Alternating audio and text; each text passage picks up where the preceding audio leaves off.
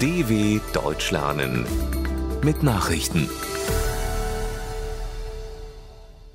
Mittwoch, 2. Dezember 2020, 9 Uhr in Deutschland. Suche nach Motiv des Täters von Trier. Nach der Amokfahrt in Trier schließen die Ermittler eine psychische Erkrankung des Täters nicht aus. Hinweise auf einen politischen oder terroristischen Hintergrund gebe es bisher nicht, teilte die Staatsanwaltschaft mit.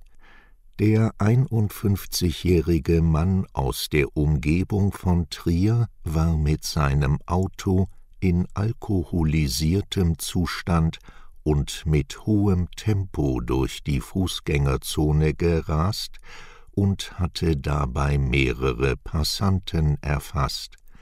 Nach jüngsten Angaben wurden fünf Menschen getötet, darunter ein neun Wochen altes Kind. Mehrere weitere Personen wurden verletzt, einige von ihnen schwer. US-Justizminister sieht keinen Beleg für Wahlbetrug. Der amerikanische Präsident Donald Trump stößt mit seinen Wahlbetrugsvorwürfen zunehmend auf Widerspruch auch im eigenen politischen Lager. Trumps Justizminister William Barr sagte der Nachrichtenagentur AP, Bislang gebe es keine Hinweise auf Betrug von so hohem Ausmaß, dass das Wahlergebnis dadurch beeinflusst worden wäre. Trumps Anwälte widersprachen der Darstellung des Ministers umgehend. Trump hatte die Wahl am 3. November verloren. Bislang erkennt er den Sieg seines Konkurrenten Joe Biden aber nicht an. Verdacht auf Korruption im Weißen Haus. Kurz vor dem Ende der Amtszeit von Donald Trump prüft die US-Justiz den Verdacht, präsidiale Begnadigungen könnten aufgrund von Bestechungsgeldern erfolgt sein. Das geht aus einem in Washington veröffentlichten Gerichtsdokument hervor. Unklar ist, wen die Vorwürfe betreffen. Weite Teile des Textes sind geschwärzt. US-Präsidenten haben gemäß der Verfassung einen großen Spielraum bei der Begnadigung von Personen, die wegen Bundesverbrechen verurteilt wurden. Trump hat erst in der vergangenen Woche seinen ehemaligen Sicherheitsberater Michael Flynn begnadigt. Gericht verkündet Urteil gegen Hongkong-Aktivisten. In Hongkong wird an diesem Mittwoch das Urteil gegen drei wegen unerlaubter Proteste angeklagte Demokratieaktivisten mitgeteilt.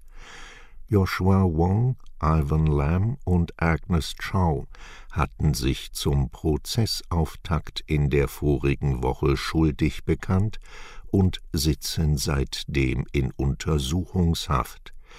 Die Aktivisten sind wegen einer Protestkundgebung vor der Hongkonger Polizeizentrale im Juni 2019 angeklagt ihnen droht eine mehrjährige Gefängnisstrafe.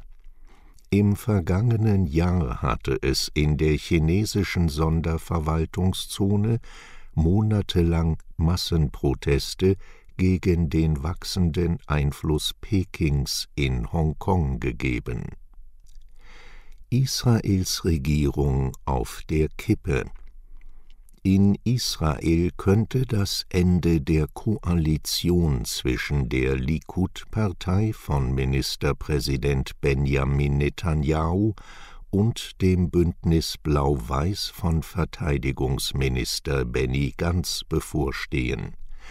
An diesem Mittwoch stimmt die Knesset erstmals über einen Antrag der Opposition zur Auflösung des Parlaments ab. Seine Partei werde dafür votieren, kündigte ganz an.